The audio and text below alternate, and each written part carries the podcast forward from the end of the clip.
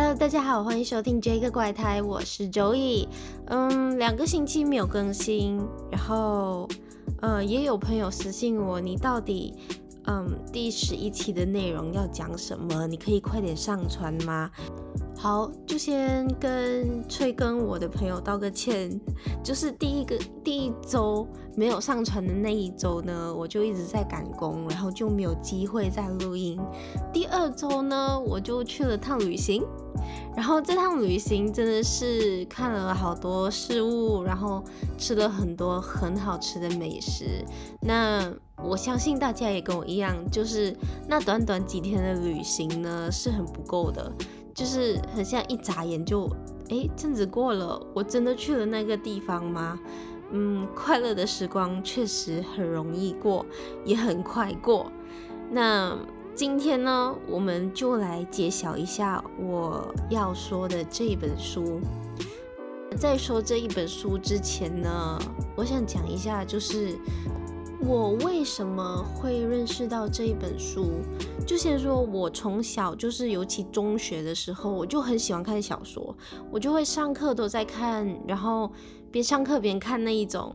不过功课都要好好完成啦，所以如果有在上着学的孩子们，如果你们听到这一个 podcast 的话，就请不要学习，这是一个错误的示范。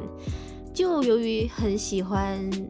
嗯，看小说，所以我很喜欢逛书局买书。然后，呃，一直到大学的时候，我就看到了我今天要分享的这一本书。这本书它它其实封面很简单，但是它很吸引我。可是当下我就没有想说我要去打开这本书来看还是什么。直到最近，我就刚好在了解吸引力法则嘛。然后我就我就心想说好，我要打开这本书来看，因为我上网查的时候，他就说这本是关于吸引力法则，所以如果有研究吸引力法则的，各位应该都知道这本书。然后这本书也很出名，叫《秘密》。这一本《秘密》呢是由 Rhonda Byrne 来创作的。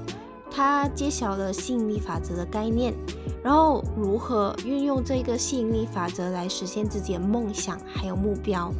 首先呢，让我们回顾一下这本书的重点。秘密呢，它就强调了思想和宇宙之间的神秘联系。书中就指人类的思想能量能够影响周围的环境还有事件，从而塑造我们的现实。通过正确思考的方式，还有专注力，我们可以吸引到我们所渴望的事物，比如是财富、健康、幸福，还有成功等。这本书就启发之外，它提供了一个改变的思维的方式和生活概念的方法。它就强调积极思考、感恩和视觉化目标的重要性。通过运用吸引力法则，我们可以从消极的思维模式转变成积极的思维模式，然后从里面吸引更多积极的经历还有机会。其实里面也蛮多一些嗯吸引力法则名言，就是 Jerry Hicks 他说：“你的思维决定了你的现实。”就是其实很多东西都是我们吸引回来的。我就回想起在中学的时候。我就去了一个科学的补习班，我老师就告诉我们，如果有蚊子靠近你的时候，你就要这边跟蚊子对话，就是脑海里跟蚊子对话，跟他说你不要过来，如果你过来的话，我就把你打死；如果你不过来，我就放你一马，就是你不烦我，我也不弄你的那种意思。然后我们就觉得这个太有点太离谱了吧。然后这是第一次我听到这样的事情，然后最近一次就是一年前，我感受到吸引力法则的存在是，我朋友就带我吃一个很长很长的那个雪糕，他就跟我说，你最好不要把那个雪糕就掉到地上去，我心里就一直在想，不要掉，不要掉，不要掉。然后我手机拿出来，还没开始拍，啪，我的雪糕就这样子。掉在地上了，然后整个就是很丢脸，大家都看着我。然后大家就会在想，诶，吸引力法则不是你想的，然后它才会实现吗？你不要的，你怎么会实现？那我就看了很多很多部影片，也看了这本书一部分的内容，就说其实宇宙只会听不要后面的东西，比如说雪糕就好了，不要掉下去。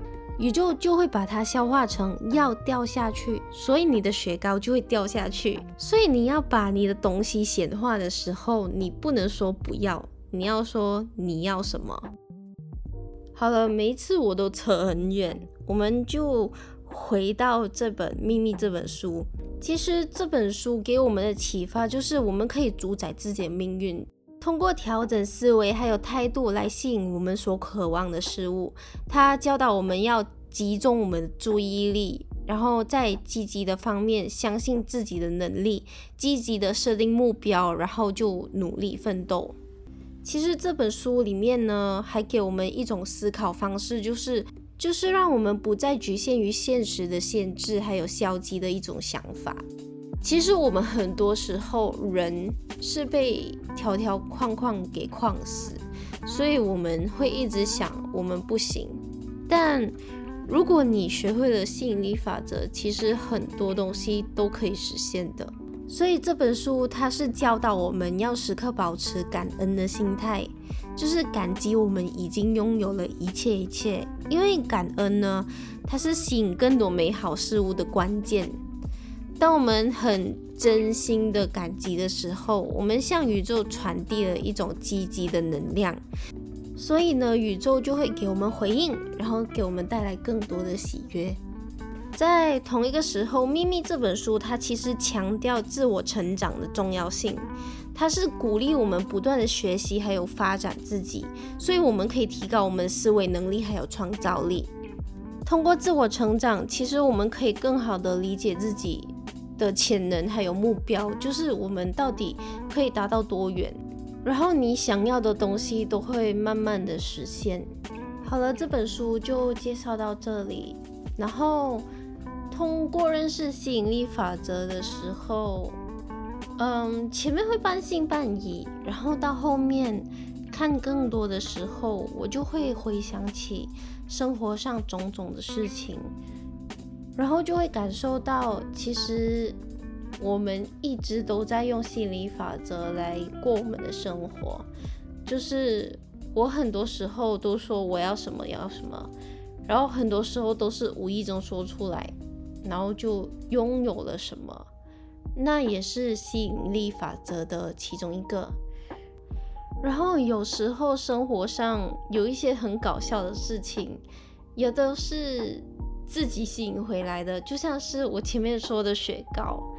其实我还有一个蛮 丢脸的一个故事，就是我刚买我现在这台电话的时候，呃，应该有一个月多。我平时进家的时候啊，前面就是有一个沟渠嘛，蛮深的一个沟渠。平时呢，我就不会多想太多，就这样子进入我的 gate 里面。然后那一天，我不知道为什么，我就会拿着手上拿着东西，然后我就一直在想，我的手机拜托拜托不要掉下去。结果下一秒，我跨过那个 gate 的时候，我的手机砰就这样子掉下去了。然后我整个人就很慌，然后我就找我妈说，我不懂要怎么办。然后结果她就用尽办法把我的电话捞上来。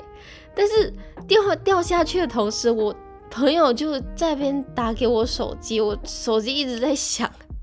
我 后来捞上来后，我就觉得很好笑，我就快速的接我朋友电话，然后我朋友就问：“哎、你为什么那么迟接电话？我已经打了两三通给你。”我说：“我刚电话掉进沟渠里面。”然后这就制造成到现在的一个笑话。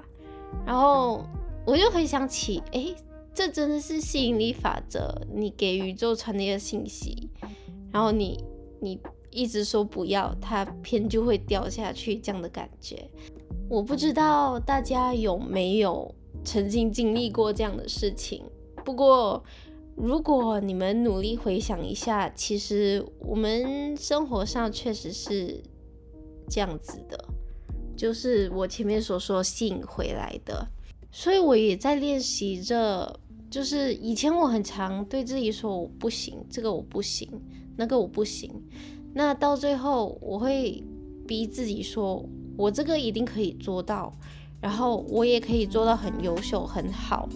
前面几期 podcast 你们也可以听得出，其实我就是那一种，你越说我不行，我越觉得我行的那一种人，就是我我要做到。让你觉得说你佩服我做这些事情，因为我觉得这是我的事情，而不是别人的事情，所以我就觉得别人没有必要对我闲言闲语。那当然，我自己做的一些决定，我也应该去承担这一些风险还有责任。所以，除了怀着感恩的心去向宇宙发出你的信息以外，很重要的一点就是要相信自己能做到。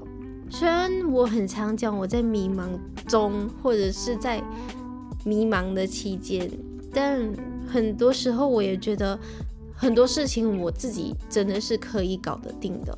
那只是时间上还有自己说服自己的一个问题罢了。好啦，今天的这一本书籍秘密就分享到这里，希望大家会喜欢。感谢收听这个怪胎，我是周易我们下期再见。